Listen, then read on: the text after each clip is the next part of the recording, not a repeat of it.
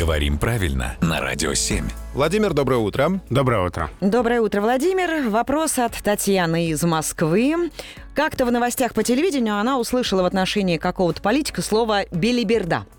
Что оно означает, я понимаю, пишет нам Татьяна, но ей казалось, что слово это не литературное, а скорее разговорное.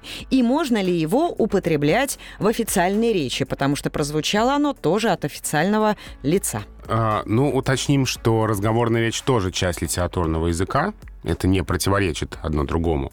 Но вот а, слово «белиберда» не просто разговорное, а словари его отмечают как разговорно сниженное. То есть оно все-таки э, имеет какой-то такой оттенок сниженной речи и в официальном употреблении в нейтральных контекстах не приветствуется. А, означает оно вздор, бессмыслица, Ерунда. чепуха, ерунда. А, и вот э, интересная его история.